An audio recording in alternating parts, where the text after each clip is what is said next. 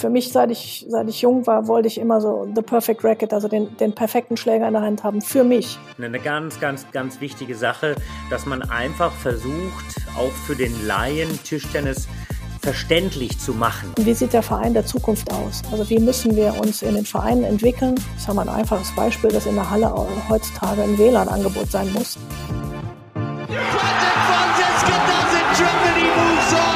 Timo Boll schraubt, arbeitet an seiner eigenen Incredible turnaround from twice runner-up here, Patricia Solia.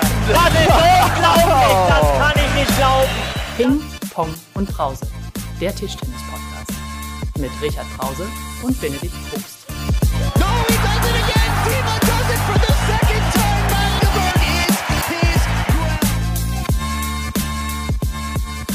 Hallo und herzlich willkommen zu Folge Nummer 27 von Ping Pong und Brause. Und ich würde sagen, wir tanzen heute in dem Mai und an meiner Seite, wie immer, ähm, der Choreograf dieses Podcasts und ich würde auch fast sagen, der Dirigent unserer Tischtennisstars, die Allzweckwaffe Richard Brause. Ähm, hi Richard, ich bin mir sicher, du hättest auch Boris Becker aus dem Knast rausgepaukt, oder? Naja, der hat mich nicht angerufen, aber ähm, ich hätte zumindest versucht. Ja, ich, ich leide, ich leide ein klein wenig mit ihm, muss ich sagen. Glaubt, da ist er wirklich in einfach so einen Strudel gekommen. Ich drücke jetzt ihm ganz fest den Daumen, dass er, da schließe ich mich äh, äh, Sascha Zverev an, dass er das schnell und gut übersteht und dann ja dem deutschen Tennis so ein bisschen wieder helfen kann und natürlich auch bei Eurosport, dass er weiter kommentiert, so schnell wie möglich.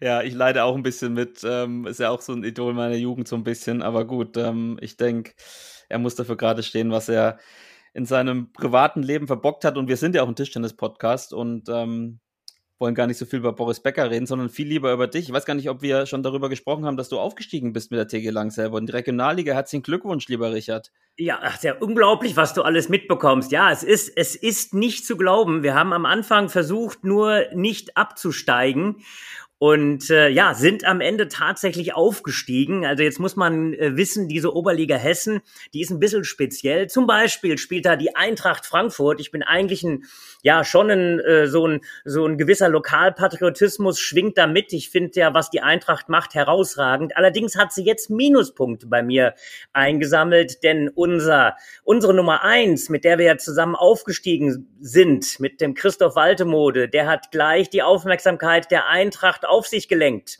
Und ja, der ist dann mehr oder weniger abgeworben worden im nächsten Jahr. Also insofern, das verzeihe ich der Eintracht nicht so ganz, aber tatsächlich TG Lang-Selbold, äh, Hut ab, wir sind tatsächlich aufgestiegen und wir versuchen nächstes Jahr in der Regionalliga unser Glück sozusagen.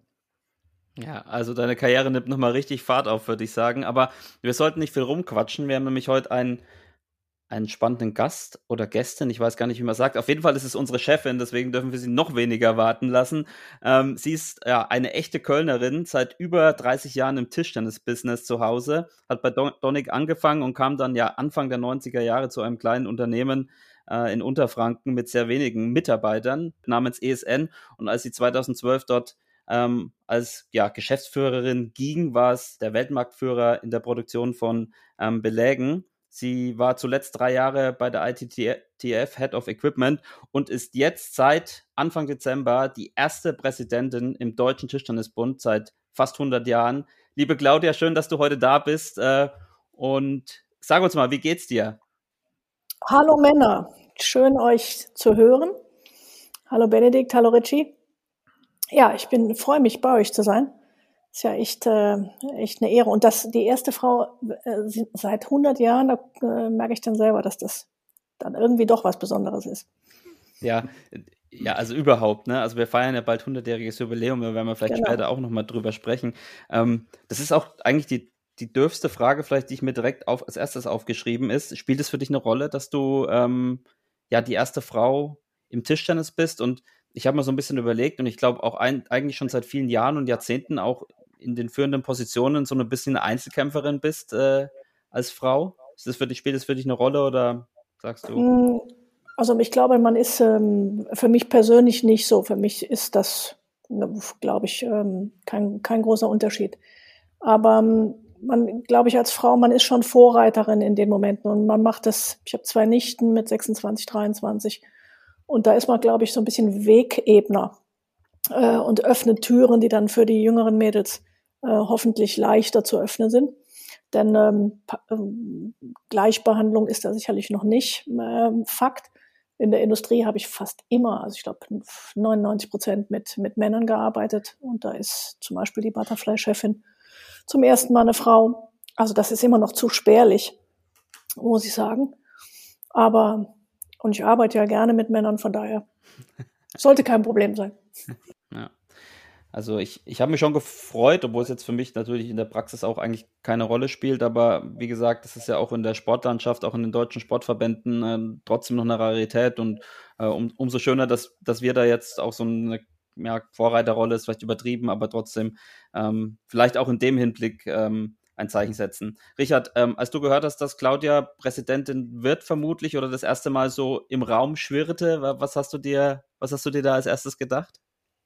Ach, ich fand das, ich fand das total spannend, weil äh, Claudia und ich haben ja wirklich eine, sind sozusagen ganz, ganz lange gemeinsame Weggefährten und habe gesagt, Mensch, äh, ganz wichtig, äh, äh, ähm, wenn äh, äh, wir eine, eine Präsidentin mit so viel äh, Background-Wissen, Hintergrundwissen, Erfahrung eben bekommen können, dann ist das auf jeden Fall eine, eine, eine sehr, sehr gute Sache. Und äh, ja, wir haben das, das ein oder andere, äh, sei es im, im, im Saarland oder sei es dann auch äh, mit Belagtesten, äh, gemeinsam erinnere ich mich auf den Weg gebracht. Also insofern sind wir, ich sage das jetzt mal bewusst, ganz äh, durchaus langjährige Weggefährten und äh, haben uns eigentlich da seit Anfang der 90er immer wieder in den verschiedenen Bereichen getroffen und ich empfinde das jetzt auch als, als sehr, sehr spannend und sehr, sehr, ich sag mal, fruchtbar, gemeinsam jetzt die nächsten Projekte, ich will es mal so ausdrücken, anzuschieben. Richard und ich, wir, äh, Richard hat schon Flammkuchen mit mir getestet in meiner Gastronomiephase.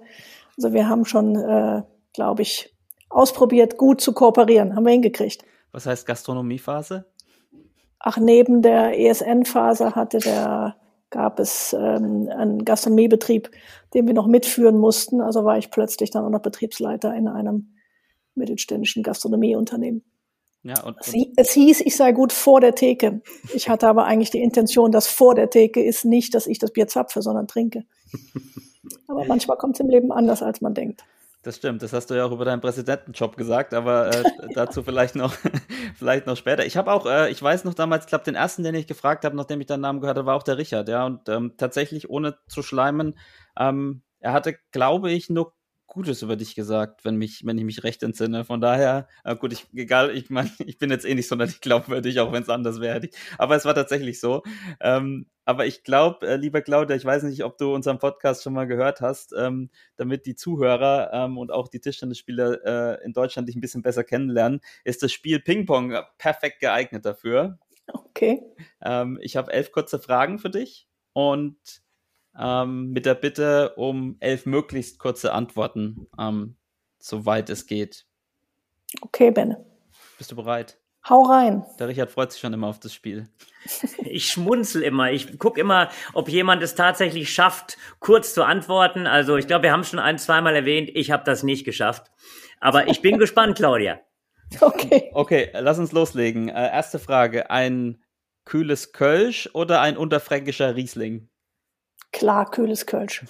Aufschlag oder Rückschlag? Hm, beides kann, bin ich nicht, glaube ich, so blind drin. Aufschlag. Ähm, dein größter beruflicher und dein größter sportlicher Erfolg? Sportlicher Erfolg, eine Wette mit dem Oberschiedsrichter Westdeutsche Mannschaftsmeisterschaften, dass ich kein Spiel verliere. Spiel, Wette gewonnen. ähm, beruflich, ich glaube, ich habe immer das gemacht, ähm, was mir Spaß gemacht hat. Und ich denke, äh, mit, mit ESN 20 Jahre eine äh, ziemlich erfolgreichen Teil gehabt. Ja, das glaube ich der, der wichtigste. Deine spannendste Begegnung? Puh, spannendste Begegnung. Hatte ich ganz viele im Leben keine einzelne, die heraussticht. Okay. Dein Lieblingstischtennisspieler oder deine Lieblingstischtennisspielerin? Spieler Janove Waldner, Malon. Und auch unsere Jungs mit Rossi und, und Timo sind schon einzigartig. Entschuldige, Richie. und schönes, schönes Fett wegbekommen. Das gefällt mir gut. ähm, diese Regeländerung würde ich gerne rückgängig machen. Bei den Frauen habe ich, glaube ich, vergessen. Also ja, ich hatte ähm, oder Ding gesagt. Ding finde ich von der Kreativität klasse. Ähm, aber auch unsere Han in der Abwehr sehe ich super gerne. Also gibt ich mag viele verschiedene Spielsysteme, deswegen viele verschiedene Spieler auch. Du magst viele Spieler außer Maria. ähm, mich, mich ehrt es ja, dass wir überhaupt, äh, dass, dass ich in dieser Pipeline hier genannt werde. Also zu viel Ehre. Aufgestiegen, Regionalliga, jetzt in einem Atemzug, gute Güte. Also Benedikt. Äh, ja, ich bin äh, Malong, Waldner, Rossi, Timo und dann Brause muss ich sagen. Äh, ist direkt hinten dran. das ist ja, doch einfach so. Weißt du, Claudia und ich haben ein ähnliches Interesse. Wir wollen dich einfach auch bei Laune halten. Ich für den Podcast und die Claudia vor allem äh, als dicker Sportdirektor. Von daher ein bisschen okay. das Ego streichen ist ja immer nicht verkehrt, oder? Ich hoffe, es, unser Ego ist unter Kontrolle. Ähm, äh, diese Regeländerung würde ich gerne rückgängig machen. Vom Timing her die Einführung des Plastikballs. Nicht die, die grundsätzliche Einführung, sondern ähm, wie es gelaufen ist, hätte man vielleicht noch optimieren können. Ähm, dein Belag auf der Vorhand eher klassisch rot oder eher pink? Oh, ganz klar bunt.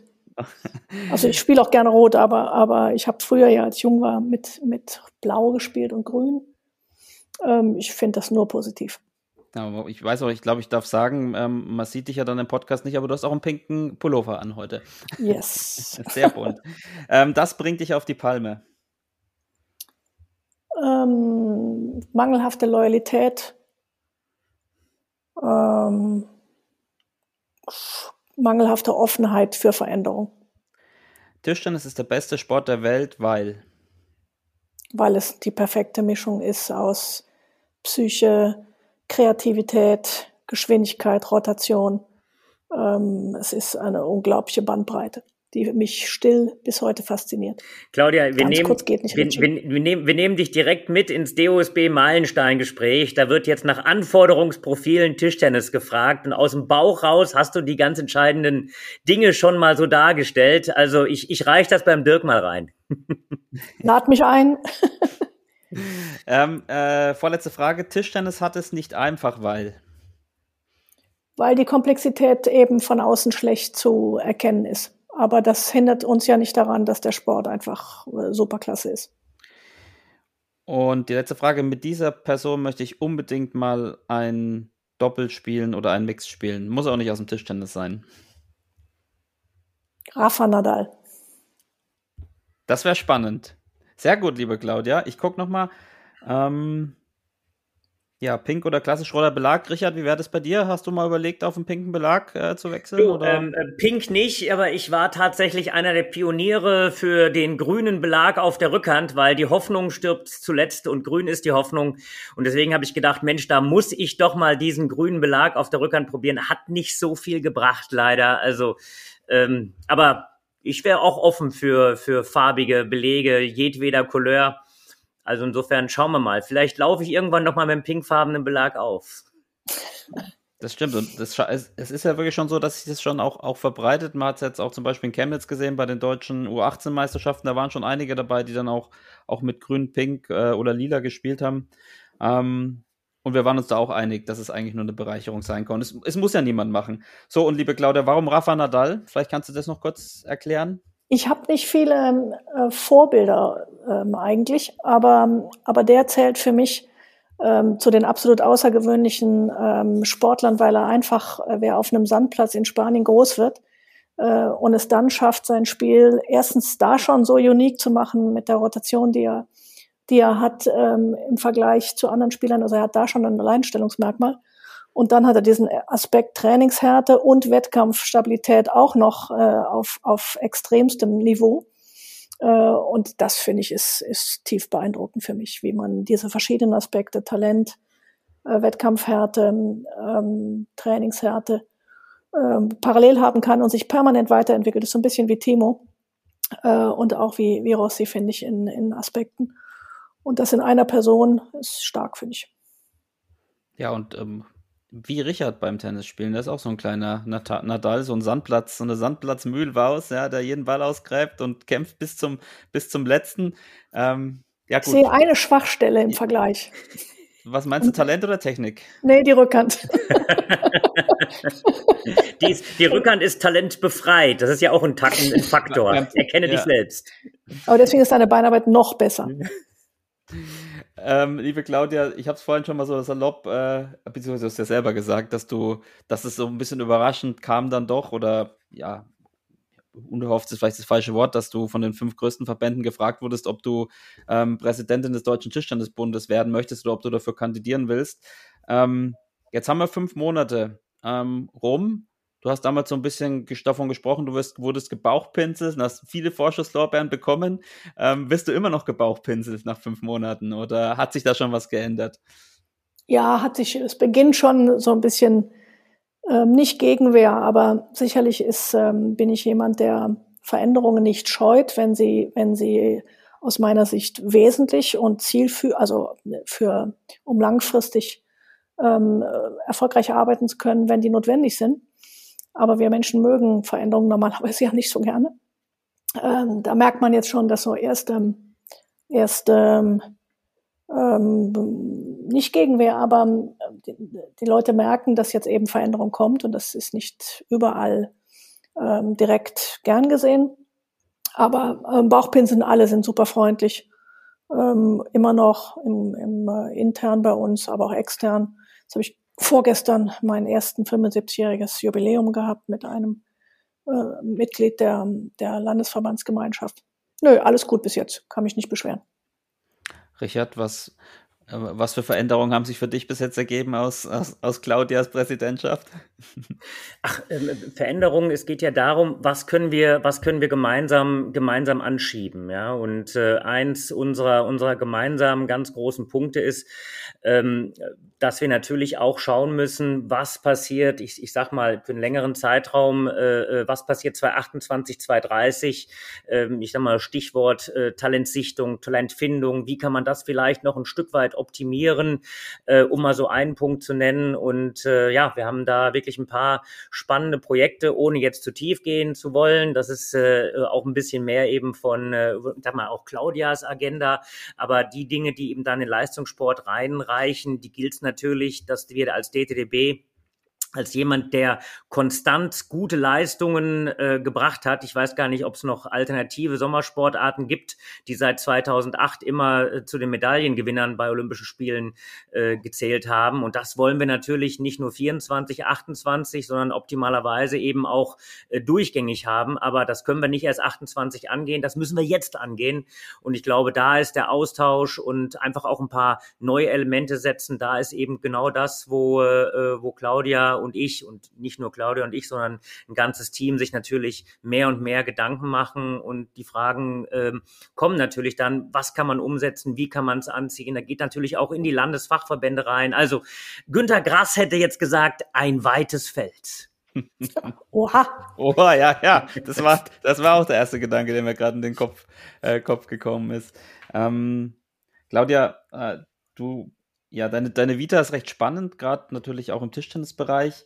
Ähm, aber erzähl uns doch mal was über die frühe Claudia Herweg, wie du zum Tischtennis ähm, gekommen bist und ähm, ja auch in den ja, Leistungsbereich da reingerutscht bist und ähm, vielleicht auch ein bisschen über die Anfangszeit dann äh, in der Tischtennisindustrie. Ja, von, ähm, von den Nachbarkindern mitgenommen in die Halle, sofort den Virus gepackt mit relativ spät, knapp 13 ähm, der Virus hat mich voll erwischt.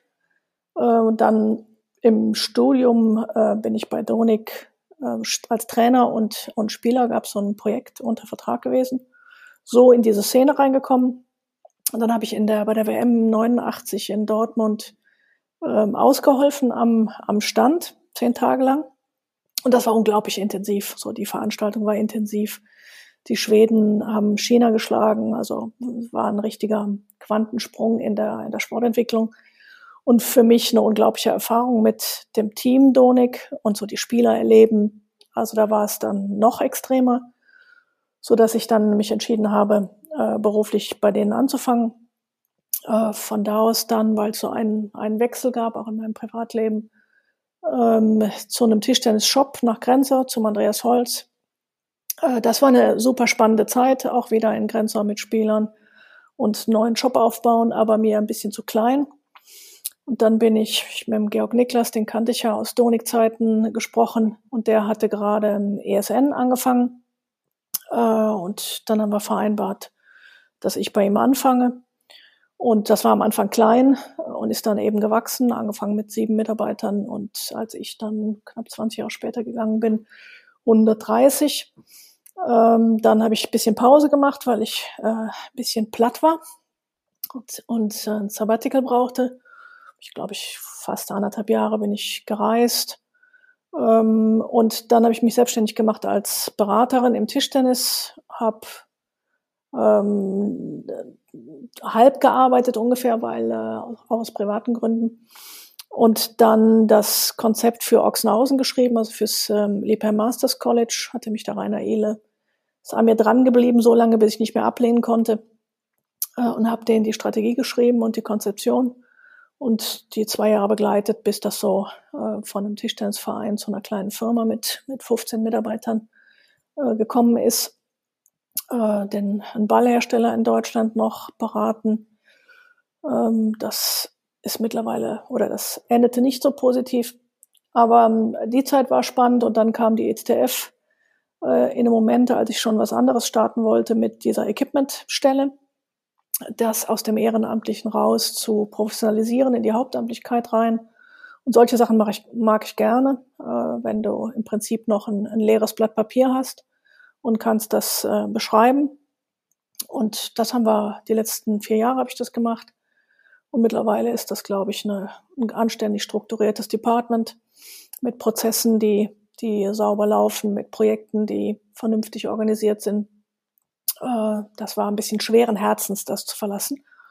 Von daher glaube ich, kann man sagen, dass ich weltweit die einzige Person bin, nicht Frau, sondern, sondern insgesamt die diese Bandbreite hat, bei einem Hersteller gearbeitet zu haben, bei einer Marke, bei einem Versender oder bei einem Shop. Als Trainer habe ich intensiv gearbeitet in meiner Studienzeit mit verschiedenen Jobs. Ähm, ja, nicht langweilig im Tischtennis. um um nochmal, Benedikt, ohne, ohne dir jetzt das Zepter aus der Hand zu. Du zu gerne, du darfst gerne auch die Moderation übernehmen. Aber, ich, äh, was, was ich dabei halt wirklich immer spannend äh, für unsere Zuhörer äh, äh, finde, ist, was verbirgt sich denn hinter diesem Equipment-Teil? Und das ist ja mitnichten nur in Anführungszeichen Belege und Hölzer. Das sind einfach auch alle Dinge, die mit Tischen zusammenhängen, die mit Bällen zusammenhängen. Wir haben, wir haben es vorhin mal erwähnt, ähm, die Einführung des, des, des Plastikballs, was ja kein Plastikball ist, weil es war vorher auch schon Plastik, ähm, diese Interaktion zu, äh, äh, zu bisschen zu steuern.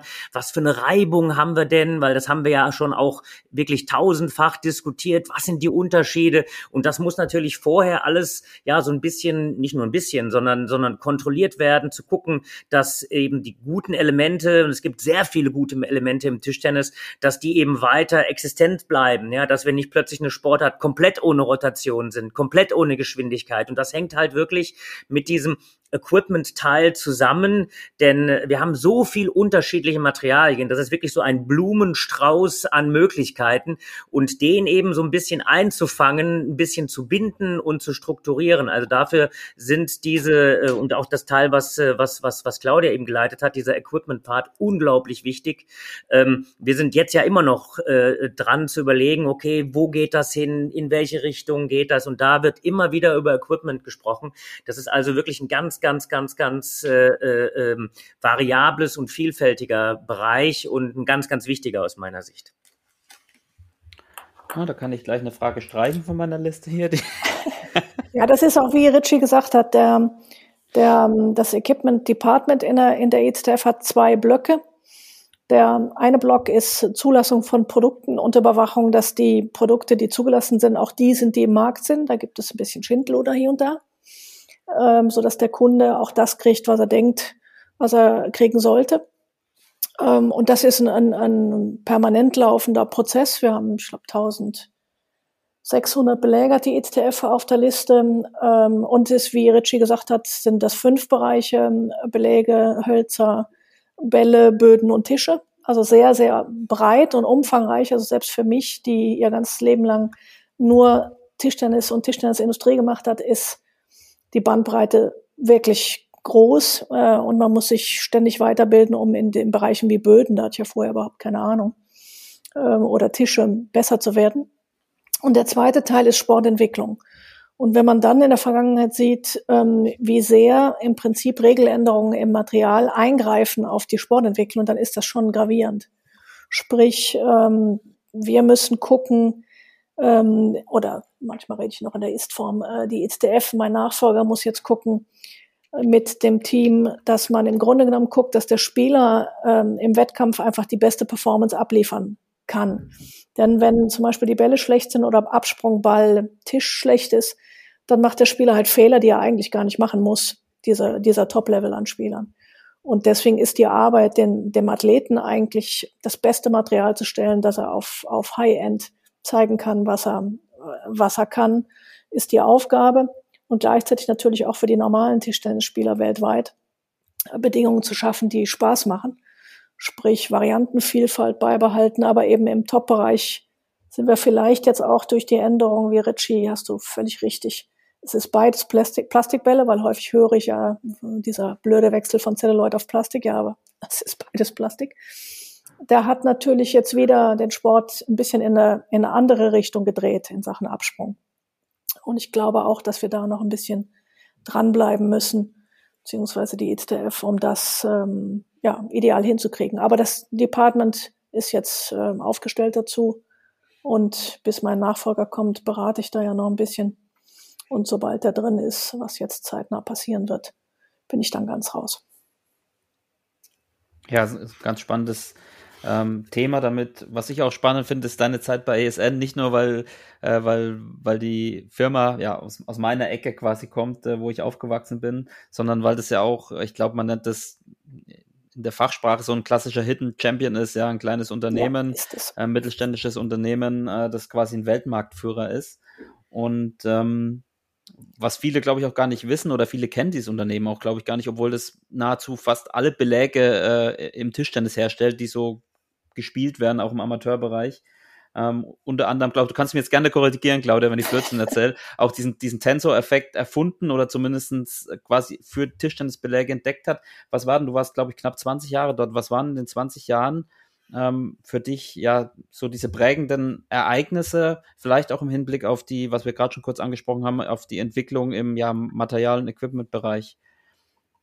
Ja, zu, zum einen ist, ähm, sind die zwar wahrscheinlich von der Anzahl Beläge Weltmarktführer, aber ich denke, da, da wenn man die, den Weltmarkt anguckt, sprich ähm, China und die asiatischen Märkte, Japan ist ein riesiger Markt ähm, und Europa sind die sicherlich ähm, eins oder zwei äh, neben Double Happiness und, und Butterfly.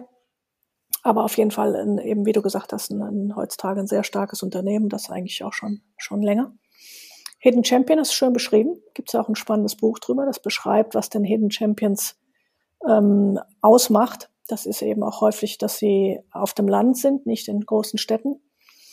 Ähm, das Beeindruckendste war, oder ja, das ist natürlich ein, ein was, glaube ich, viele unterschätzen. Es ist ein massives Technologieunternehmen.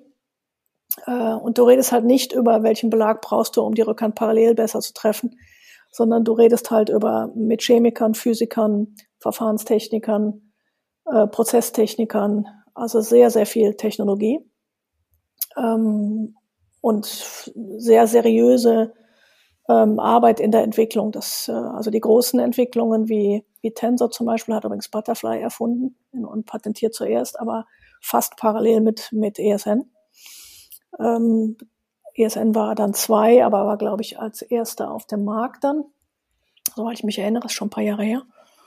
Ähm, das ist das Spannende eigentlich, dass du in deinem Sport arbeiten kannst, ähm, gleichzeitig hat sehr viel mit, mit wir waren gerade da und haben, haben eine neue Technologie von denen gerade angeguckt, die Trainer und ich. Ähm, gleichzeitig brauchst du eine, eine starke Mannschaft, die durch ganz schwierige Zeiten geht. Deswegen bin ich denen noch so emotional teilweise ein bisschen verbunden, weil so ein Unternehmen aufzubauen, wenn du den Maschinenpark da siehst, dann hast du eigentlich ähm, ständig Probleme und ständig Schwierigkeiten. mit einem Team, mit einer Mannschaft da durchzukommen, ähm, mit Samstagsarbeiten, Sonntagsarbeiten ähm, über all die Jahre, das, das ist emotional was ziemlich Besonderes gewesen. Von, von Aufbau, ne? du kriegst ja in den ersten zehn Jahren in so einem Technologieunternehmen hast du ein Problem, jagt das andere. Äh, und dann am Ende auf den Boden zu kommen mit guten Produkten, die den Endverbrauchern Spaß machen. Ähm, und du siehst dann jede Woche, was da rausgeht an Belägen ähm, und wie gerne oder wie viel Spaß diese Ten Tensor-Technologie jetzt auch ähm, nach fast 30, ja, 25 Jahren, wie viel Spaß die den Menschen macht, das ist schon, schon besonders. Hast du irgendeinen ähm, Belag zu verantworten in deiner Zeit dort? Ja, ich war ja, war ja, also ich habe ja verschiedene Etappen mitgemacht von, von ähm, Assistent, äh, ich war elf Jahre Produktionsleiter ähm, und dann eben Geschäftsführer, Gesellschafter. Es gibt keinen einzelnen Belag. Also ich habe immer gekämpft, schon Jahre bevor jetzt bei denen, ich bin ja zehn Jahre, elf Jahre raus, ähm, ist das, was jetzt eigentlich modern wird, das hatten wir damals am Ende auch schon ähm, produziert, ist aber technisch sehr schwierig zu machen, sind diese klebrigen Geschichten. Weil ich immer der Meinung war, das, was die Chinesen machen, auf der einen Seite einen japanischen oder europäischen Belag, auf der anderen Seite einen, einen chinesischen, ich halte diese Kombination für unglaublich spannend. Denn als Spieler ist man ja Vor- und Rückhand fast nie gleich, sondern man ist ja, hat ja Stärken und Schwächen. Profile auf beiden Seiten. Und da hat mich immer gewundert, oder ich fand es immer gut, einen Belag auf den beiden Seiten zu spielen, der die, die Stärken eben äh, individuell unterstützt. Und heutzutage können das Beläge. Als ich angefangen habe zu spielen oder als ich gespielt habe, ähm, waren die Beläge im Vergleich zu heute ähm, bei weitem nicht so varianten und vielfältig. Heute kannst du ja wirklich aus einer riesigen Range raussuchen. Das war damals überhaupt nicht möglich. Richtig, Richie?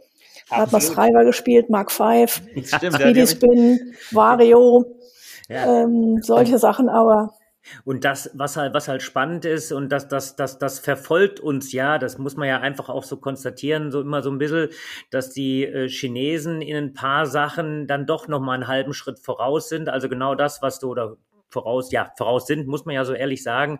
Äh, genau dieser Unterschied, äh, ich sag mal, ein Vorhandbelag, der vielleicht etwas härter ist äh, in Kombination mit einem etwas weicheren Rückhandbelag. Man hat dann deutlich ein anderes ähm, Profil der Belege, was natürlich auch nicht nur für sich selbst ein bisschen speziell ist, sondern was kommt an der anderen Seite an. Ja? Man hat dann immer ein anderes Absprungverhalten und äh, ähm, ich glaube, darüber äh, muss man sich tatsächlich immer wieder Gedanken machen und ich glaube, das sind etwas, das sind auch Dinge, die Tischtennis eben so, so einzigartig, so speziell machen. Ja, also ohne jetzt ähm, ähm, äh, Tennis einen mitzugeben, naja, ich habe auch unterschiedliche Beseitungen, aber nur eine. Ähm, also das heißt, auf Vorhand und Rückhand habe ich nicht unterschiedliche Beseitungen. Wäre vielleicht noch mal ein Ansatz, um das im Tennis auch hinzubekommen. Ich weiß nicht, ob es das mal gab. Ja, wird, glaube ich, technologisch schwierig. Aber das ist für mich, bin ich völlig bei dir. Das ist für mich auch ein Teil von Tischtennis. So, für mich, seit ich, seit ich jung war, wollte ich immer so the perfect racket, also den, den perfekten Schläger in der Hand haben. Für mich. Äh, und der, das ist eben nicht der Schläger gewesen, den irgendein Superstar ähm, hat, sondern der Schläger, den ich im Testen ähm, von verschiedenen Sachen eben rausgefunden äh, habe, der für mich einfach ideal ist. So dass du, wenn es eng wird, dann eben komplettes Vertrauen hast in die Kelle. Ja, das hat immer Spaß gemacht. Kann ich empfehlen. Ein bisschen Zeit investieren muss ja nicht zu viel sein in zwei, drei Sachen auszuprobieren. Jetzt, jetzt habe ich eben dem Tennis einen mitgegeben. Wir haben am, am, äh, am äh, letzte Woche, meine Frau ist ja eine passionierte Tennisspielerin. Das muss man ja, muss man ja immer, immer wieder auch mal erwähnen. Und sie kam nach Hause und sagt, Richard, es ist etwas, was ihr noch nicht bisher erfunden habt. Ähm, da war ein schwedischer Spieler und ich bin nach wie vor nicht sicher, ob sie mehr auf den Schläger oder auf den schwedischen Spieler geachtet hat. Aber dieser schwedische Spieler hatte wohl einen vergoldeten Schläger mit 18 Karat Blattgold vergoldet. Insofern ähm, muss ich sagen, ich sage ja, pass nur auf, dass das Gold nicht abblättert und es ist nicht alles Gold, was glänzt. Aber ich konnte sie in ihrem Engagement im positiven Sinne nicht beeinflussen. Also das fand sie klasse. Ja. ja. auch an dem gut aussehen in Schweden ist nicht alles Gold, was glänzt. Ne? Ja. es gibt auch goldene, goldene, Golfschläger, glaube ich, oder so. Zumindest mit, sie kosten halt dann dreimal so viel. Ob sie dann technologisch besser sind, sei mal dahingestellt. Ja, aber im Tennis, ich habe das genauso gemacht. Ich habe ein paar Jahre Tennis auch gespielt. Und der hatte so, eine, so einen alten Schläger. Da hat mir der Tennistrainer auch irgendwann mal vier Schläger vor mich hingelegt und sagt, jetzt leg mal deine alte Kelle da weg. Äh, und dann haben wir auch einfach ausprobiert. Aber wie gesagt, bei weitem nicht so spannend wie, wie im Tischtennis. Vielleicht noch, bevor wir wieder ähm, auf deinen aktuellen Job jetzt zu sprechen kommen, ganz kurzer Mini-Exkurs, weil es sicher auch viele von den Hörern interessiert. Wie, ähm, wie wird denn so ein Belag entwickelt? Also welche Phasen durchläuft das? Musst du jetzt nicht, macht vielleicht auch mal Sinn, da jemanden einzuladen, der da auch aktiv in so einer Produktion noch ist. Ähm, aber welche Phasen durchläuft denn so ein, so ein Belag, bis er dann quasi am Ende ähm, bei Hinz und Kunz auf dem Holz klebt? Ja, ich kann empfehlen, äh, ladet doch ruhig mal einen von ESN ein. Also die haben ja ein paar, paar Jungs, die spielen ja in der Entwicklung, glaube ich, fast alle Tischtennis. Ähm, und da sind ja ein paar spannende Gesprächspartner auch, zu, äh, die man einladen könnte, wenn ihr wollt. Also was ist, der Ursprung sind eigentlich drei, drei Felder. Das eine Feld ist, dass aus dem Markt äh, von den, von den Marken beziehungsweise äh, Spielern konkreter Wunsch kommt. So, das und das hätte ich gerne optimiert, das und das äh, wäre super. Das ist aber ähm, tendenziell das kleinste Feld. Das zweite ist, dass du eine Idee hast, also du hast Meetings, Kreativmeetings mit der Entwicklungsmannschaft, wo du Ideen entwickelst äh, und sehr kreativ Richtungen entwickelst, in die es gehen könnte. Und danach werden dann äh, Versuchsfelder definiert vom, von den Entwicklungschefs äh, und die werden abgearbeitet. Und manchmal ist ganz lustig, dass du eigentlich willst du in, in eine Richtung gehen und ähm, nach den Kreativmeetings hast du die Entwicklungsfelder festgelegt, die Musterfelder und hast die durchgearbeitet und auf diesem Weg kommt auf einmal ein Ergebnis, was du nicht erwartest. Und dann ist, ups, wieso kommt dieses Ergebnis? Und dann ergibt sich eigentlich aus diesem überraschenden Ergebnis, gehst du in eine andere Richtung. Äh, und dann kommt da manchmal was ganz anderes bei raus. Äh, das ist dann äh, bisschen durch Zufall. Und das sind eigentlich so die drei Kernrichtungen. Dann arbeitet man die durch von breiten Entwicklungsfeldern, sprich ähm, einige Beläge, die werden dann durchgetestet, intern durch Prüftechnik, dann am Ende durch äh, festangestellte Testspieler, die die Hersteller alle haben äh, und jetzt in Zukunft dann auch noch äh, durch digitale Technologien. Und dann wird geprüft, ob die Ergebnisse so positiv sind, wie man sich das hofft, erhofft. Und ja, wenn ja, dann werden die Felder dann enger gesponnen, bis es, ähm, bis es dann zum Mustern auch an Kunden kommt. War das okay. einigermaßen okay erklärt, hoffe ich. Das war's. Und dann müssen sie noch zugelassen werden, aber das ist wahrscheinlich bei solchen normalen Belägen ähm, nur Bürokratie, würde ich mal sagen, oder? Ja, oder wie habt ihr das kennen jetzt? ja die Vorschriften, das heißt, welche ja. Geometrien zum Beispiel erlaubt sind, also in welchen dieser Entwicklungsfelder, die dann abgerastert werden. Ähm, da wissen sie ja, was sie dürfen und was sie nicht dürfen. Also an Gesamtdicken, die Dicken sind begrenzt, die Geometrien sind begrenzt, Glanzgrad begrenzt, Farben sind äh, begrenzt. Das wissen die ja alles. Und wenn, wenn ein Hersteller eben sagt, ich würde gerne irgendwo rausgehen, die Idee der mit den Farben kam eben auch ähm, aus dem Equipment Committee und, ähm, und den, der Industrie, dann kann man natürlich auch ein Feld verändern äh, und kann ein Technical Leaflet ähm, öffnen, wie für Farben oder, oder auch andere Dinge. Oder auch wieder begrenzen, wie bei den bei langen Noppen, wenn man denkt, dass die, die, die Geometrie dem Sport schadet, weil, weil der Ball nicht mehr vorhersehbar ist, dann kann man auch wieder begrenzen.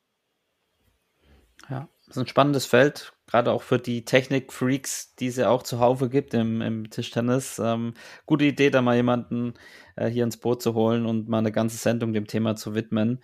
Ähm, wir widmen uns jetzt ein bisschen deinem Amt als Präsidentin und was du da alles erreichen willst. Und wir haben ja im Vorfeld unsere Zuhörer auch wieder gefragt, was aus ihrer Sicht so die ähm, größten Herausforderungen ja für sie im Tischtennis sind. Und ähm, du hattest, ich glaube, im Vorfeld von deiner Kandidatur in einem Interview im Magazin Tischtennis gesagt.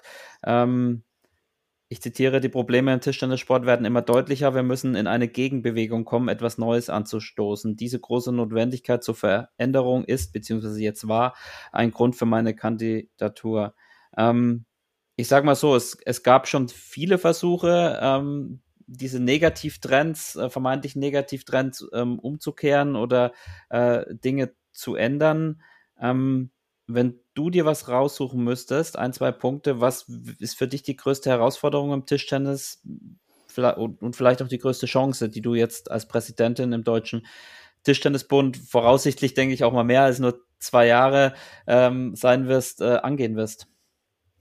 Ich glaube, die, die größte ist ähm, aus meiner Sicht, dass die Gesellschaft sich verändert hat und immer noch im Begriff ist, äh, sich zu verändern, ob wir das immer mögen oder nicht. Die aktuellen ähm, Sachen, die gerade so passieren, sind ja alles andere als, als schön. Äh, und ich glaube, wir müssen als Sportart äh, dem besser Rechnung tragen. Sprich, ähm, so wie wir bisher agiert haben mit, mit ein, zwei Top-Turnieren, Ligasystem, äh, ist ja erkennbar, dass wir seit, ich glaube, 20 Jahren unsere Mitgliederzahlen im freien Fall sind und kontinuierlich fast schon linear fallen. Frauentischtennis ist fast nicht mehr existent. In Köln gibt es, glaube ich, noch eine Frauenmannschaft, in der ich spielen könnte. Ähm, das ist schon, muss ich sagen, eine echte Katastrophe. Ähm, und also man sieht, wenn wir so weitermachen, wird es, wird es noch schlechter werden. Ähm, und das müssen wir auf jeden Fall ähm, öffnen, diesen, diesen Blickwinkel, indem wir gucken, wie entwickelt sich die Gesellschaft, denn andere Sportarten verlieren genauso. Da ist Tischtennis nicht, nicht alleine. Äh, und ich denke, den Bedürfnissen der Menschen müssen wir einfach neue Angebote machen. Sprich, es gibt äh, viele Menschen, Gott sei Dank, die weiterhin gerne in einer, in einer Mannschaft spielen, ähm, alle Spiele mitmachen oder nur einen Teil der Spiele äh, und das Leben im Verein, in dem wir ja auch alle groß geworden sind, ähm, lieben und, und schätzen. Und da sage ich nur, kann ich absolut verstehen. Finde ich weiterhin für auch Kinder ein wunderbares Umfeld, um groß zu werden. Aber es gibt eben auch aufgrund der, der Einflüsse, die wir alle haben und, und Anforderungen, gibt es eben auch Menschen, die, die Lust haben, draußen Tischtennis zu spielen mit abgeschnittener Jeans, einem DJ, trotzdem super ehrgeizig, trotzdem mit, mit äh, was ich gesehen habe, häufig auch absolutem Top-Material, war, fand ich ganz lustig oder ganz interessant. Äh, und dann gerne einfach äh, ab und zu Turniere spielen oder sich mit Freunden treffen draußen an der Platte. Äh, oder aber äh, jetzt gibt's den Sommer Team Cup, der findet gerade statt äh, demnächst oder die, die Anmeldungen sind gerade abgeschlossen. Äh, Menschen, die mit, mit Freunden ähm, vereinsübergreifend einfach sich treffen und ein Turnier spielen wollen. Also temporäre Sachen, ähm, die die man gerne mitnimmt. Oder das Thema Gesundheitssport. Wir werden älter gesellschaftlich ähm, und hier Angebote stärker zu machen für diese älter werdende Gesellschaft. Ähm, das ist für mich die größte Anforderung. Wir haben auch noch ein paar andere Anforderungen. Äh, diese Präsentation auf Top-Level kommen wir, glaube ich, später bestimmt auch noch drauf mit World Table Tennis und auch das Thema, was Richard ähm, und unsere Kollegen wir angefangen haben zu bearbeiten, ist eben diese Überschrift Kindergarten zu Olympia. Also Talentsichtung und Talentausbildung hinter unseren, unseren Stars, äh, die wir aktuell haben mit den mit äh, Dima äh, und Timo und dahinter der bisschen, bisschen jüngeren äh, Generation mit mit Dangi, Benedikt, ähm, ähm Bastian, wie sie alle heißen Jetzt habe ich den Bastian gerade jünger gemacht. ähm, und, aber im Kern die größte Anforderung ist, die Sportart in ihrem Angebot ähm, den gesellschaftlichen Entwicklungen ein bisschen mehr anzupassen. Ja, also ähm, die Rückmeldung war natürlich auch sehr viele gesagt haben, ähm, wie zum Beispiel Fotoarzt bei, äh, bei Stefan, äh, ja, die schwindenden Spieler und Mitglieder, insbesondere im Mädchen- und Damenbereich, wie du auch gesagt hast, oder Poxefer, die größte Herausforderung besteht darin, den Sport zu verjüngen. Es waren aber auch viele dabei, ähm, die genau das mit diesen ja neuen Spielformen oder Spielsystemen angesprochen haben, ähm, wie Fab Sirok, der gesagt hat, überholte Wettkampfformen und Strukturen haben wir aktuell, oder Matze der Boske, der gesagt hat, dieses Mannschaftsding, dass sechs Spieler die komplette Saison durchspielen, ähm, ist auch nicht mehr so aktuell. Er hat es dann noch ja quasi auch auf den Spielbetrieb weiterbezogen. Man soll dann stattdessen zehn bis zwölf Spieler in einer Mannschaft haben und es spielt, wer Bock hat. Ähm, aber wir kommen, glaube ich, alle drei noch sehr, sehr aus diesem klassischen Tischtennis, diesen klassischen Strukturen. Ähm, wie kann der Deutsche Tischtennisbund, wenn man jetzt so an alternative Spielsysteme und Formen denkt, ähm, auch jetzt im Outdoor-Bereich. Ähm, da gibt es ja einige spannende Aktionen und Initiativen. Wie, wie könnte der Deutsche Tischtennisbund denn da ähm, mithelfen oder unterstützen? Ja, da, da ähm, werden wir es zu kommen, dass wir uns mit den, den Playern, die da jetzt schon unterwegs sind, treffen äh, und zusammen, ähm, da müssen wir noch ein bisschen Organisationsentwicklung machen, ähm, dahin kommen, dass, dass wir uns zusammensetzen und uns zum Beispiel auch eine Turnierserie für Outdoor-Tischtennis überlegen. Warum soll es die nicht geben? Was es Indoor gibt im, im Verein, warum soll es die nicht im Sommer einen Outdoor-Kalender geben? Äh, und genauso wie im Indoor-Bereich, warum soll es im Outdoor-Bereich nicht TTA-Punkte geben? Ähm, und ein Ranking-System. Äh, warum soll es das nicht geben? Also die, die Leute, die ich im Outdoor bei den Turnieren gesehen habe, die sind schon sehr ehrgeizig. Ja? äh, das nicht nur das, das lockere Spielen und mir egal wer gewinnt, habe ich nicht erlebt. Also habe ich auch erlebt, aber ähm, und ich finde, warum sollte man nicht eine ein, ein Turnierserie für, für Senioren, gibt's das ja schon ein bisschen bei uns, ähm, aber auch da mehr Angebote zu haben. Ich denke, da, da kann man schon ähm, gut drüber nachdenken und das einführen. Denn wie ein Turniersystem geht und wie man Angebote kreiert und Turniere kreiert, das wissen wir ja. Das ist ja äh, Kernkompetenz von, von DTB und Landesverband. Ähm, von daher ist die Frage eben, wie geht das, ähm, wie kommen wir zusammen, ähm, wie kreieren wir ein Miteinander, dass wir das zusammen auf die Straße bringen.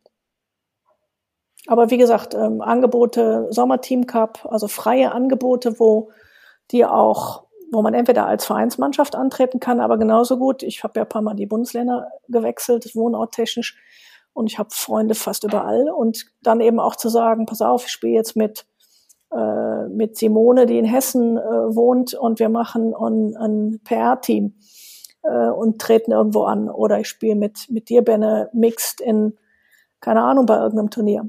Ähm, ich finde das finde das macht, ähm, weil ich zum Beispiel auch die Zeit nicht mehr habe, um in einem in einem festen äh, Ligasystem irgendwie wie früher elf Spiele pro Halbserie zu spielen oder zehn ähm, ich habe die Zeit nicht mehr. Und aber so Einzelturniere finde ich, fände ich zum Beispiel persönlich trotzdem unheimlich gut. Richard, wie, wie ja schwer fällt dir?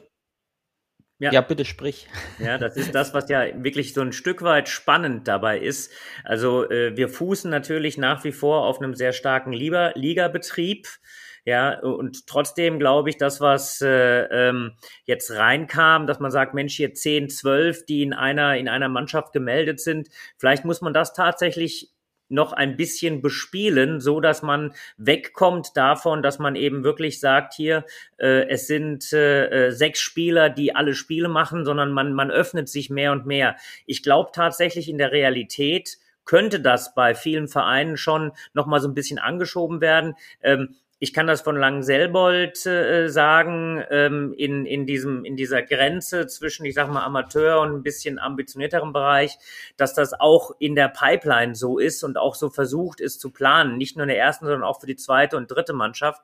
Äh, vielleicht muss man in diese Richtung gehen. Also äh, öffnen, das ist für mich eigentlich das wichtige Thema, dass man sich nicht sagt, wir haben das immer so gemacht, deswegen sind jede Gedanken äh, in andere Richtungen verboten. Man muss sich öffnen dazu. Man muss Dinge vielleicht auch ausprobieren ausprobieren, um dann zu sagen, ja, haben wir probiert, ist vielleicht nicht ganz so gut, aber dieses Öffnen, Tischtennis äh, impliziert ja leider mitunter so ein bisschen einen äh, sehr ausgeprägten Konservativismus. Und ich glaube, das müssen wir so ein bisschen hinter uns lassen.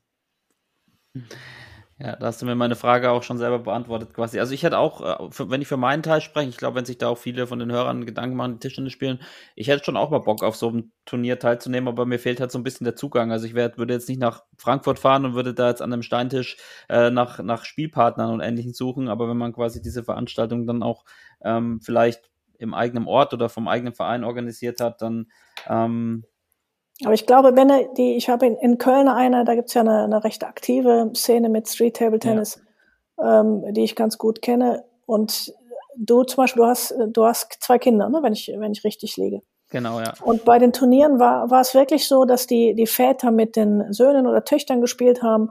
Oder aber bei kleinen Kindern kam, kam die Partnerin mit, entweder manchmal spielte auch die Partnerin oder beide. Und der andere übernahm die Kinder äh, während des Spiels. Also das war mehr eben ein Event, wie man halt so einen, so einen Samstagnachmittag oder einen Sonntagnachmittag als Familie verbringt. was du, wenn du jetzt ein, ein normales Spiel in der Mannschaft ja so nicht hast, äh, häufig. Und das macht da unheimlich Charme aus, fand ich, äh, dass so jung und alt, klein und groß ähm, zusammenkamen. Auch die nicht am Turnier teilnahmen, die hatten daneben noch so ein paar Minitische stehen. Da waren dann die Gäste am, am Spielen. Also ich fand, das war einfach eine, eine super schöne Wochenendgestaltung für, ja. die, für die ganze Familie. Und dieses ganz, vielleicht noch kurz auf Richard. Ähm, ich teile natürlich diese, diese äh, Denke, dass man sich öffnen muss. Aber ich glaube, es ist auch sehr wichtig, dass man Tradition und Innovation in einer Balance hält. Weil mir geht's nicht darum, jetzt das Ligasystem oder, oder alle, alle Traditionen im Tischtennis ähm, kaputt zu machen. Ähm, absolut nicht. Ich bin ein großer, große Verfechterin von, dass man die, die starken Traditionen, die wir hier haben, schützt. Ähm, aber eben beides muss möglich sein. Ähm, die Tradition zu haben für die Leute, die das wirklich gerne mögen und gleichzeitig eben zu gucken, was brauchen denn andere, die wir heute nicht erreichen. Ich glaube, in dieser, dieser Balance muss es gehen. Ja, das wäre auch ähm, ähm, ja meine nächste, nächste Frage gewesen. Wir als Verband, wenn ich das so, so richtig überreiß, haben uns ja schon immer eigentlich über den klassischen Sport definiert und gerade dieses Argument, dass alternative Spielformen vielleicht auch ein Stück weit dann ähm, unser eigenes Kernbusiness so ein bisschen, äh, ja, nicht, nicht überflüssig machen, aber so ein bisschen angreifen, ähm, ist, du hast gerade gesagt, man muss die Balance halten, aber ist, äh, hätte ich jetzt gefragt, was ist da so dein, deine Denke oder deine Priorität? Ist es immer noch so, okay, wir müssen dann auch schauen, dass wir die, die vielleicht dann bei Street Table Tennis spielen, auch in, den, in die Halle bekommen oder in den geregelten Spielbetrieb? Oder sagst du, wir müssen auch irgendwie das nebeneinander laufen lassen und müssen da unsere äh, aus, aus beiden Bereichen die Benefits rausziehen. Was ist das so als Präsidentin dein, dein, deine Denke dazu? Ich glaube, als, als Deutscher Tischtennisbund haben wir die Verantwortung, Präsentation und Durchführung, also auch Angebote für Tischtennis in Deutschland. Sprich nicht für Leistungstischtennis alleine und auch nicht für Vereinstischtennis alleine. Wobei sicherlich eine Aufgabe ist, die, die Arbeit, ähm, ich, eine Frage zu beantworten, wie sieht der Verein der Zukunft aus? Also wie müssen wir uns in den Vereinen entwickeln? Ähm, ich sage mal ein einfaches Beispiel, dass in der Halle heutzutage ein WLAN-Angebot sein muss. Das ist ein banales Beispiel, aber nur eins von, von vielen. Also wie müssen wir uns im Verein entwickeln, um, um zukunftsfähig zu sein? Und der, der andere, ich denke, wir haben ja im Generalsekretariat viele junge, motivierte, flexible Menschen. Junge, ja. Ähm, wie dich als Beispiel. Nee, haben wir ja wirklich. Und ähm, da, da eben ähm, zu dem, was wir, was wir heute schon tun, ähm, eben zu überlegen, wie können wir neue Angebote machen. Ich denke, das ist naheliegend. Und wir haben ja auch Partner, das ist ja das Thema Organisationsentwicklung, was gerade ansteht, eben zu gucken, es gibt MyTischtennis mit einem, mit einem Team, die in dieser Richtung schon arbeiten, mit denen wir auch kooperieren. Äh, wir haben die TMG, die wir angucken im Moment. Also da gibt es ja noch ein paar externe Partner, ähm, wo wir jetzt im Moment äh, gucken müssen, wie wir die aufstellen, damit es in die Zukunft führt.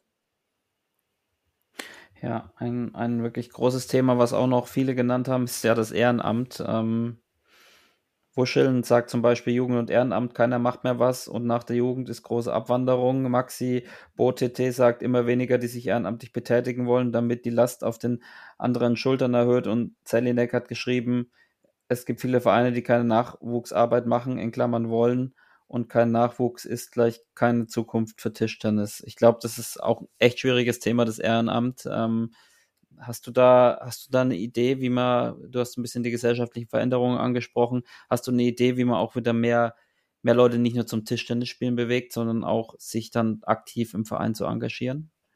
Ja, ich glaube, es ist auch hier eine, eine Mischung zwischen äh, das Ehrenamt attraktiv machen, also sprich auch im PR-Teil äh, gut präsentieren und äh, und die Leute einbinden. Also was wir zum Beispiel bei Weltmeisterschaften, bei der Organisation von Top-Turnieren an Ehrenamtlern haben, ist begeisternd. Also muss man wirklich sagen, begeisternd. Tolle Menschen, die mit, mit unglaublicher Leidenschaft, unglaublicher Liebe agieren. Und die müssen wir fördern und gut behandeln. Gleichzeitig denke ich, ist der, der gesellschaftliche Trend so, dass wir einfach stärker in die Hauptamtlichkeit müssen. Es zwingt uns dazu. Weil wenn wir das nicht tun, dann gehen wir unter. Sprich, ich glaube, Hessen macht da jetzt gerade ein Pilotprojekt, wo sie festangestellt für verschiedene Bezirke ähm, festangestellte Menschen einstellen, ähm, die dann eben die, die ähm, in den Bezirken arbeiten als Trainer und, und Betreuer.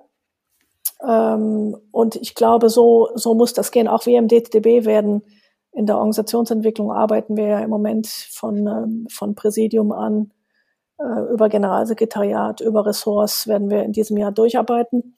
Und dann erkennt man auch, dass ähm, wir das Ehrenamt in vielen Teilen auf jeden Fall ähm, beibehalten werden, äh, weil es sehr wichtig ist, weil es auch sehr viel Kompetenz gibt teilweise. Aber es wird auch so dazu führen, dass wir schlanker werden müssen äh, und mehr in die Hauptamtlichkeit müssen.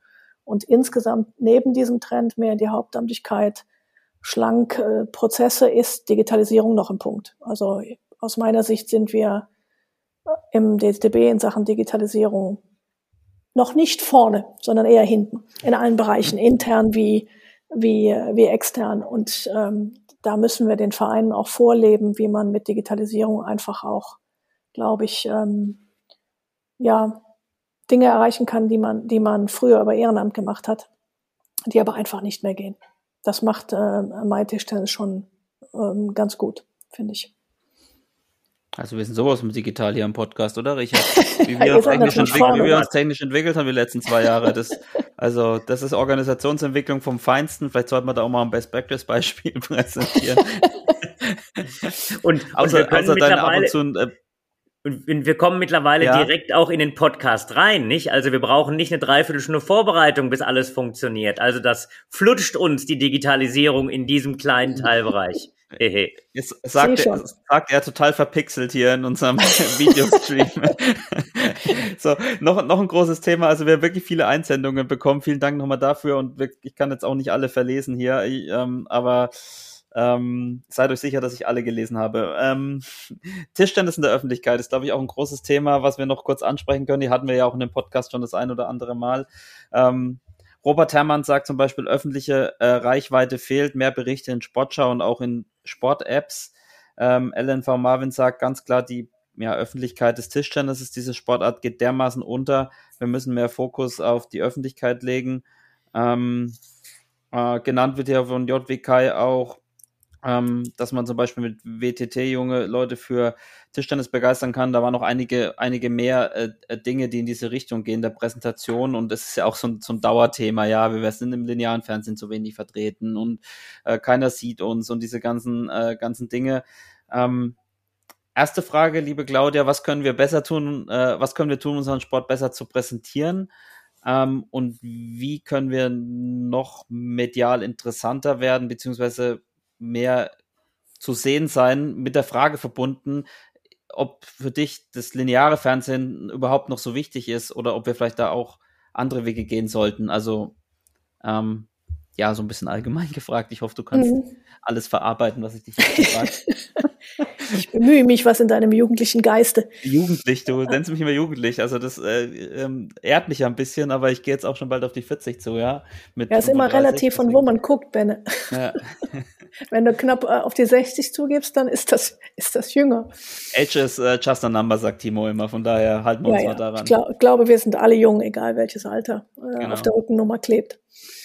Ähm, wenn ich ein bisschen intern gucke, äh, Präsentation, dann erkenne ich so jetzt nach vier, fünf Monaten, dass, dass wir in der, in der Ressourcenverwendung äh, nicht, äh, also wir haben zwei Plattformen mit MyTischtennis und, und Tischtennis.de, die beiden Webseiten, die beiden Social Media Kanäle, das ist nicht sehr, sehr geschickt, das alles zu doppeln. Ja? Also wir haben ja, wir sind äh, begrenzt in unseren Ressourcen und wir würden mehr machen können an PR, an Präsentation, was du gesagt hast, mit äh, mehr stattzufinden. Wenn unsere, unsere Ressourcen, denn wir haben gute Leute, aber wie gesagt, wir doppeln uns zu stark und sind da noch nicht besonders clever aufgestellt, glaube ich. Das, da sind wir dran, das zu verbessern. Ähm, dann gibt es einen Teil Streaming, da, da hast du ja mit, mit Sophia einen, einen äh, jetzt bauchpinsel ich mal, einen, einen super Job gemacht, ähm, bis auf das, wie gesagt, Da gehört noch ein DTB-Logo und auch noch ein zweites Logo äh, drauf. Aber ihr habt das super gemacht in, in Chemnitz, fand ich. Also auch jetzt bei YouTube sehen zu können, dass ähm, eine Jugendveranstaltung wirklich im Streaming jetzt ähm, hochgeladen wird, Stück für Stück einzelne Spiele gut präsentiert mit, mit, mit ganz anständigem Corporate. Das kann man alles noch ein bisschen verbessern, aber da war ich sehr, sehr happy drüber. Das war richtig gut, fand ich. Dass man wirklich von zu Hause aus eine, eine, eine Jugendveranstaltung auf diesem hohen Niveau ähm, sich angucken kann. Dann kommentiert von, von euch beiden war super gut gemacht, fand ich. Ich weiß auch in der Abrechnung, wie viel Stunden und wie viel Aufwand das ist.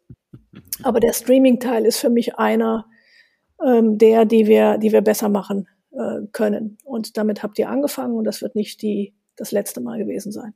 Auch bei den deutschen Meisterschaften jetzt, die kommen, werden wir uns ja anstrengen, das, das ähm, auf einem guten Niveau zu präsentieren. Also das ist so der gesamte Block Video und Streaming, äh, sprich on Demand auch. Ähm, das ist ein wichtiger Block, den wir uns aktuell gerade angucken.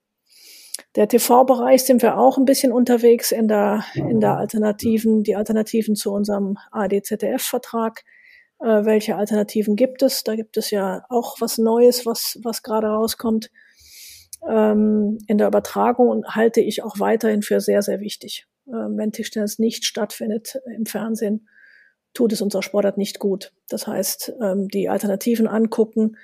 Und für den TV-Teil kommt natürlich der World Table Tennis Teil, dass die Veranstaltungen einfach von, von der Art, wie sie präsentiert werden, wenn man das Grand Smash, was jetzt zum ersten Mal stattgefunden hat in Singapur, ähm, das ist einfach von der Präsentation her ein anderer Planet, muss man sagen, als früher die Veranstaltung, auch wenn wir mit unserem German Open da, glaube ich, weit vorne waren äh, und die immer, immer sehr, sehr gut organisiert waren und präsentiert waren, ist das trotzdem ein anderer Level. Und da müssen wir hin. Wir müssen einfach unseren Veranstaltungslevel ähm, nach oben bekommen. Das kostet Geld, das ist so, und geht nur mit einem Investitionsplan. Ähm, denn im Moment, wenn wir, wir sind ja am Verhandeln logischerweise äh, intensiv, das wird ein Investitionsplan über mehrere Jahre. Deswegen ist uns TV weiterhin sehr wichtig. Deswegen auch eine WM äh, versuchen wir äh, nach Deutschland zu holen in 2025. Da haben wir 100 Jahre Jubiläum.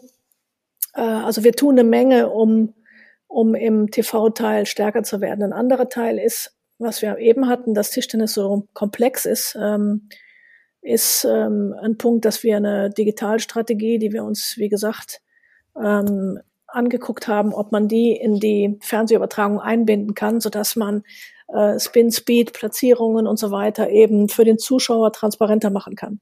Das ist ein sehr, sehr wichtiger Teil für mich, ähm, damit eben auch normale Menschen verstehen können, was da, was da abgeht.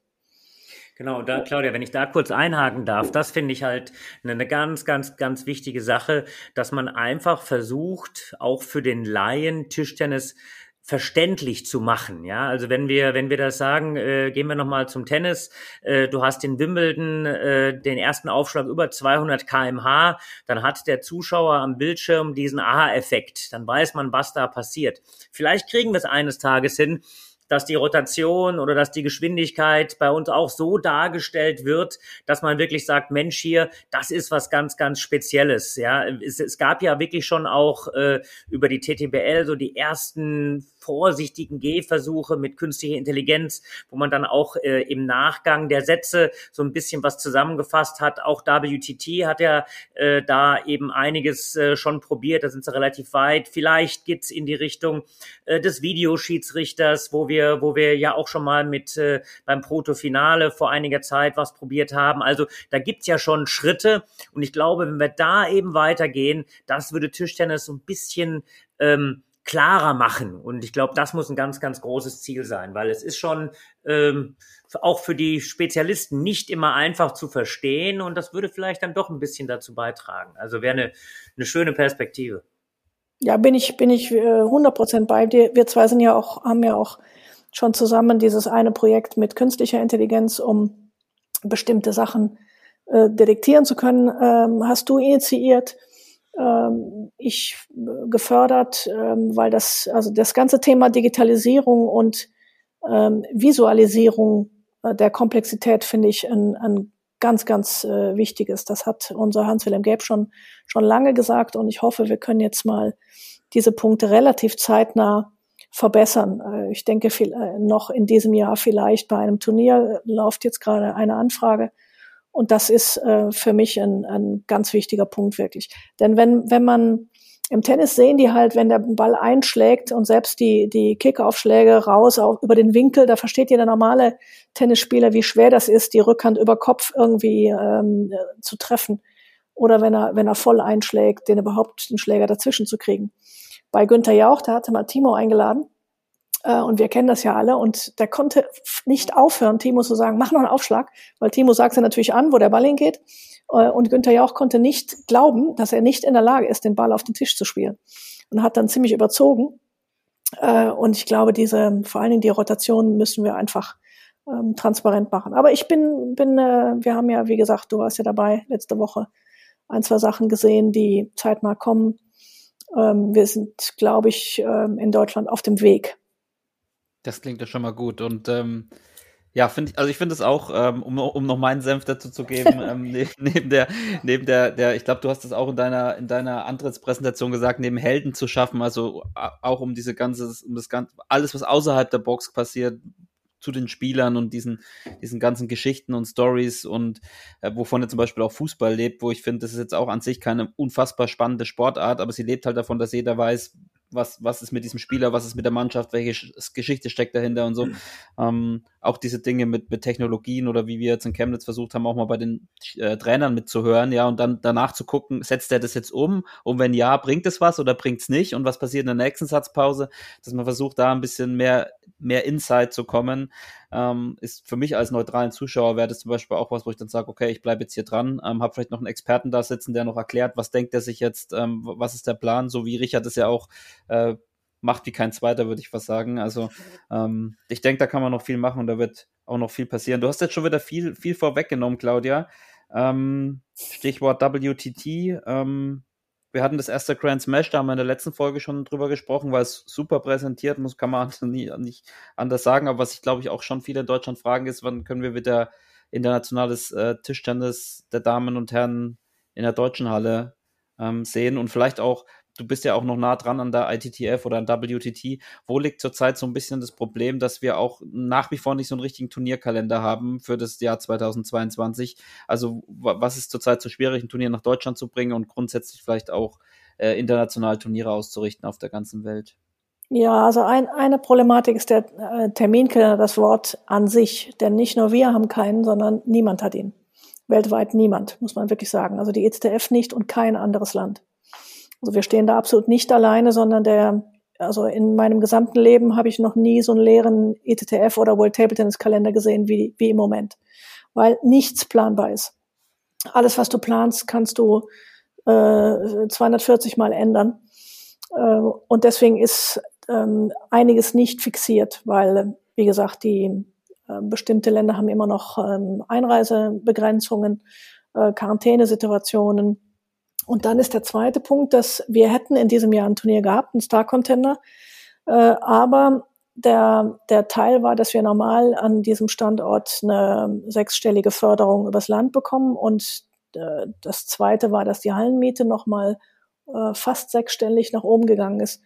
Das heißt, wir haben einen on top äh, einen sechsstelligen Betrag obendrauf bekommen, der, der es einfach nicht möglich macht. Der Grund ist, dass die im Winter alle Veranstaltungen im Prinzip ähm, abgesagt wurden. Und alle diese Veranstaltungen rutschen ins Frühjahr, Sommer und Herbst diesen Jahres rein. Sprich, äh, wir haben dann versucht, alternative Hallen zu finden und es war schlicht nicht möglich. Wir brauchen ja mindestens äh, fünf Tage normal, ist die, also schon eher schon eng. Normal brauchen wir eine Woche mit Auf- und Abbau äh, und Turnier. Äh, und wir haben alle möglichen Hallen in Deutschland abgefragt, ähm, in den Großstädten, in den mittleren Städten, ähm, Riesenhalle bis, bis das, was wir minimal brauchen. Und keine Halle ist frei, keine, ohne Ausnahme. Und das ist eine, eine Realität, ähm, die, glaube ich, in jedem Land im Moment, mehr oder minder jedem Land, was Turnierveranstalter ist, sehr ähnlich ist. Deswegen sind wir jetzt dran, an 2023 eben ähm, diese Termine uns zu sichern. Und der dritte Punkt ist, dass ähm, ihr wisst ja um den, den Brief, der ähm, beim, vom DTB geschickt wurde und für große ähm, ja, Streitigkeiten gesorgt hat, ist ja bekannt. Wir sind ähm, im Prinzip kurz davor, hier eine Einigung veröffentlichen zu können. Äh, die letzte Überprüfung der Arbeitsgruppe in der ETF äh, prüft den finalen Briefentwurf, der, der dann äh, zu einer Entschuldigung beziehungsweise zu einer Einigung sorgt, dass wir sagen, das ist Vergangenheit äh, und wir gucken jetzt gemeinschaftlich in die Zukunft äh, in eine, eine positive Kooperation wieder. Und das bedeutet inhaltlich, dass wir einen mehrjährigen Plan machen für den Star Contender, weil das Grand Smash Turnier ist zu teuer im Moment. Ähm, von der, von der Präsentation ist das auf einem Level, den schaffen wir aktuell noch nicht. Aber der Star Contender ist die Ebene drunter.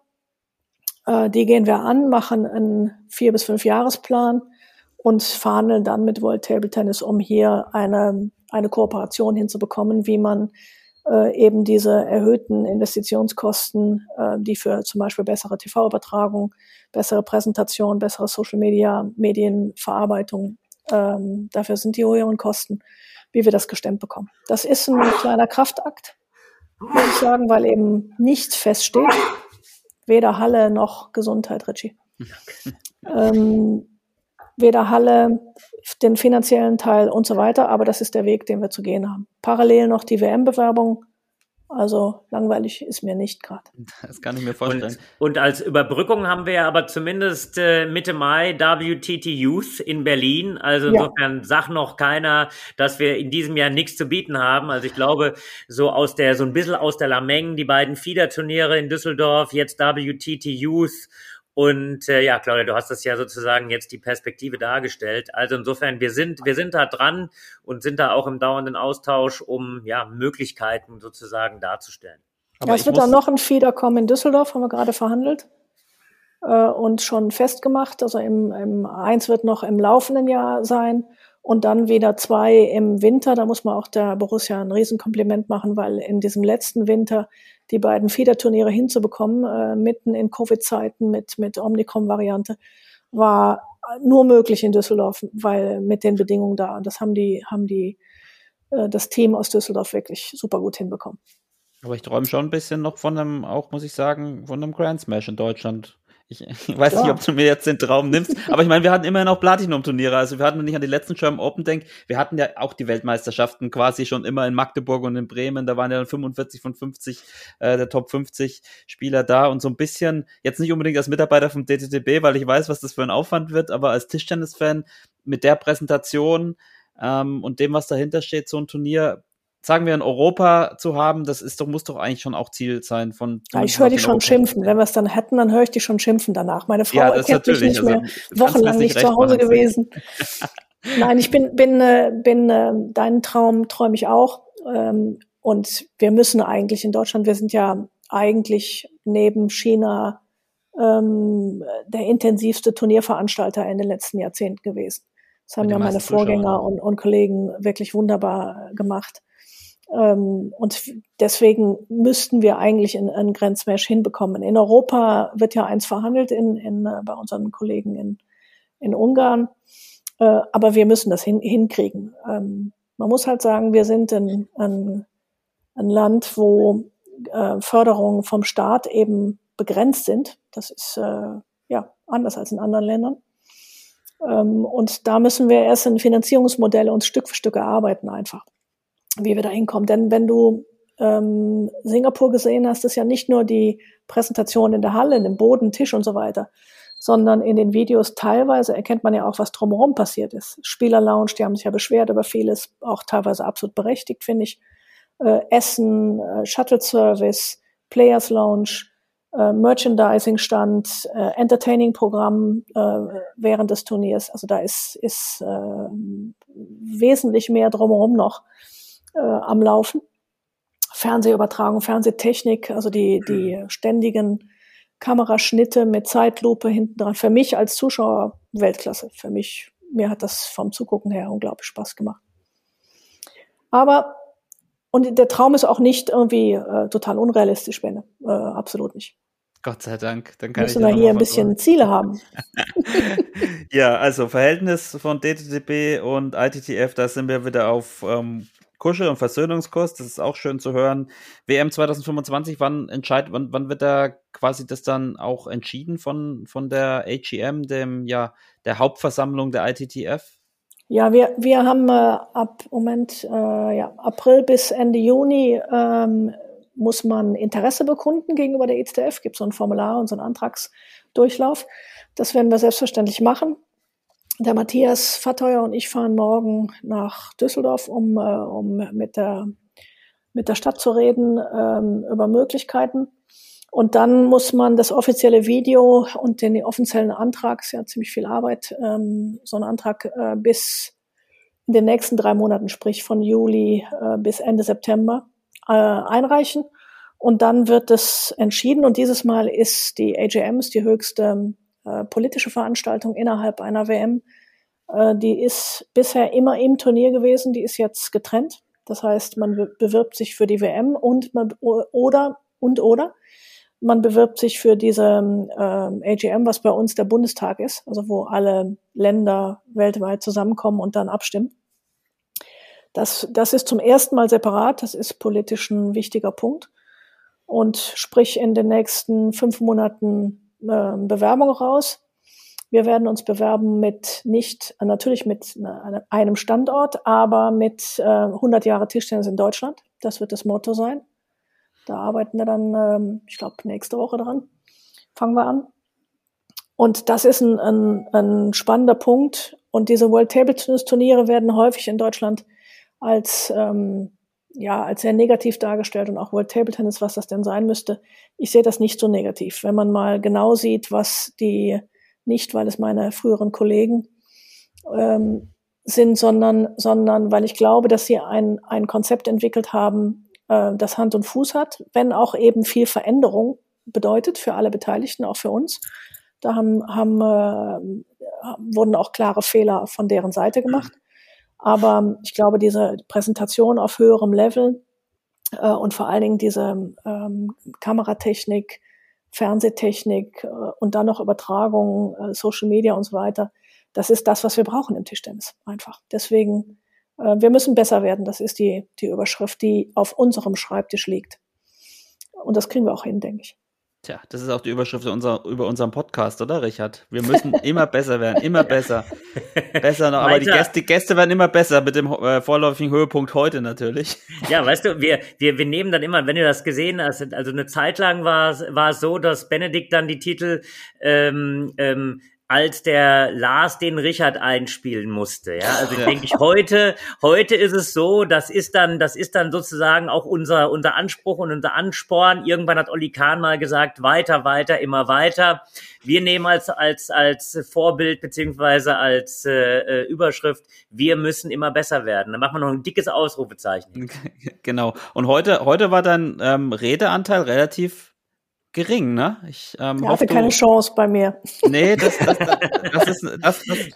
Ja, ich habe äh, ich hab gedacht, das ist durchaus auch in Ordnung. Ich wollte dann, weil es war ja auch äh, schon, denke ich, ganz, ganz wichtig, dass ich dann nicht immer so quer, quer rein grätsche. Und ich denke, äh, ähm, da brauchte ich Claudia in keiner Art und Weise äh, unterstützend zur Seite zu springen und im ganz im Gegenteil auch nicht äh, in irgendeiner Form zu unterbrechen. Deswegen habe ich da auch zum großen Teil interessiert zugehört. Man muss vielleicht wissen, dass, dass wir im Hintergrund ziemlich viel plaudern. Deswegen äh, ist da die Ab Abstimmung in vielem schon, schon passiert in den letzten Wochen, in, in Meetings, in Telefonaten, in WhatsApp, in allem so, Möglichen. Genau. Ja. So, dann. Kommunikation läuft. So muss das sein. Äh, sehr gut. Dann noch die letzte Frage ähm, an Claudia, bevor ich, bevor ich euch beide entlasse, hätte ich fast gesagt. ähm, vielleicht nochmal, weil, weil die Zuhörer vielleicht auch dein, deine Einstellung dazu interessiert, das ist jetzt äh, nicht ganz, ganz so tolles Thema. Richard und ich haben letzte Folge da schon drüber geredet. Ähm, Stichwort Ukraine-Krieg. Ähm, wie schaust du als DDD-Präsidentin ähm, auf diesen Konflikt, gerade hinsichtlich, was da auch im, in unserer Tischtennisfamilie passiert? Ja, das, das ist ähm, leider ein, ein, sehr trauriges Thema, wirklich. Ähm, einen Angriffskrieg zu führen, ist egal wo er passiert, ähm, aus meiner Sicht eine Katastrophe, weil irgendwie müssen wir Menschen ja mal lernen, Grenzen zu achten, ob das Grenzen von anderen Menschen in unserem Umfeld äh, sind, Grenzen von Ländern oder auch Grenzen in der, in der Nachhaltigkeit gegenüber dem Planeten. Irgendwie sind wir in Sachen Grenzen respektieren scheinbar immer noch nicht so weit, wie es sein sollte. Deswegen, wir haben ja klar Stellung bezogen, äh, wie die Position des DTDBs ähm, nach Kriegsbeginn war. Äh, und dazu stehen wir auch, auch heute noch. Ähm, wir versuchen aktuell ganz toll, was Vereine machen an Aktivitäten, ähm, Verbände, teilweise die Tischtennisindustrie ist sehr aktiv an verschiedenen Feldern. Ähm, wir versuchen zu lenken, zu initiieren. Äh, wir haben jetzt die, ähm, das letzte war jetzt gerade die ukrainische Jugendnationalmannschaft, die würde gerne bei dem Youth Contender in Berlin äh, teilnehmen, sind Kosten von 200.000 Euro. Äh, und die werden jetzt der DOSB, die haben so einen Fördertopf aufgemacht äh, aus Teilen daraus und den Rest machen wir äh, von DTB-Seite, damit die teilnehmen können, weil auch gerade Jugendliche und Kinder finde ich so ist ein wichtiger Teil. Das heißt, ähm, da sind wir noch aktiv und versuchen zu helfen, wo wir können. Denn die Menschen haben das, kein Mensch, denke ich, hat das verdient, in so eine Situation zu kommen. Und ähm, das ist einfach traurig, muss man sagen. Tja, und wir werden äh, in den Show Notes auch nochmal einen Link stellen, wo wir ja noch ein paar Projekte hinweisen, wo man ähm, da unterstützen kann. Ja, liebe Claudia, ähm, dir schon mal vielen Dank. Vielleicht die Aussicht, der Richard hat schon gesagt, das WTT Youth Contender findet statt ähm, 16. oder 17. bis 21. Mai in Berlin. Wir haben jetzt noch die TDBL Playoffs. An dieser Stelle auch nochmal herzlichen Glückwunsch an den TDC Berlin Eastside, die sich am Wochenende den ähm, Meistertitel in der Damen-Bundesliga gesichert haben zum achten Mal. Und morgen kommt eine, die Leute, die hören es vielleicht schon später, eine neue Weltrangliste. Da ist, glaube ich, auch einiges an Bewegung drin. Da können wir dann das nächste Mal drüber sprechen. Ähm, und ganz wichtig noch der Hinweis auf unsere deutschen Meisterschaften am 25. 26. Juni. Ähm, es gibt noch Tickets und wir suchen auch noch Volunteers. Also wer an einem von den beiden oder ja, beiden brauchen wir dann nicht. Wenn man Volunteer ist, braucht man keine Tickets. Interesse hat, ähm, www tt-dm.de, da gibt es alle Informationen. Ähm, und mir bleibt nur zu sagen, liebe Claudia, ich glaube, ich spreche auch für Richard, wenn wir dir alles Gute wünschen. Du bist jetzt schon ein bisschen dabei. Ähm, und ich bin sehr happy, dass du heute da warst. Hat viel Spaß gemacht und ähm, vielen Dank dir. Ja, wir werden, glaube ich, noch ein bisschen zu tun haben miteinander, weil die Agenda, die wir so heute, die du quer gefragt hast, das ist ja, ja keine für zwei Jahre, ist eher eine für zehn Jahre, würde ich sagen. Das stimmt. Und ich habe schon gemerkt, du bist auch, ähm, ich glaube, du darfst mich gerne korrigieren, ähm, auch sehr in dem Thema Vermarktung, Branding, diese Dinge, die liegen dir, glaube ich, auch sehr nah. Deswegen werden wir da sowieso äh, des Öfteren noch Kontakt haben. Und ähm, ja, aber für jetzt erstmal vielen Dank. Und Richard? Ja, ähm, also wenn, wenn ich nochmal die Überleitung für die nächste Folge dann äh, oh, kurz eingeben darf, ja, also äh, ich würde nächste, in der nächsten Folge auflösen, was sind eigentlich um Gottes Willen Initial Points? Das bin ich auch mal gespannt. Spannend. Ja, ja, also eine Art Cliffhanger. Nächste Folge garantiert ganz am Anfang. Wir sprechen über die Initial Points. Sehr gut, da haben wir den Cliffhanger. Ähm, genau, ansonsten Fragen, Anregungen, Kritik wie immer über Instagram oder an podcast.tischtennis.de. Vielen Dank für eure zahlreichen Einsendungen. Das waren, glaube ich, wieder an die ja, 50 oder so, würde ich sagen.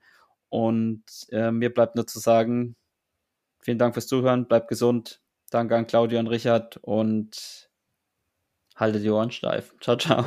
Danke Tschüss, euch. Ciao. Tschüss.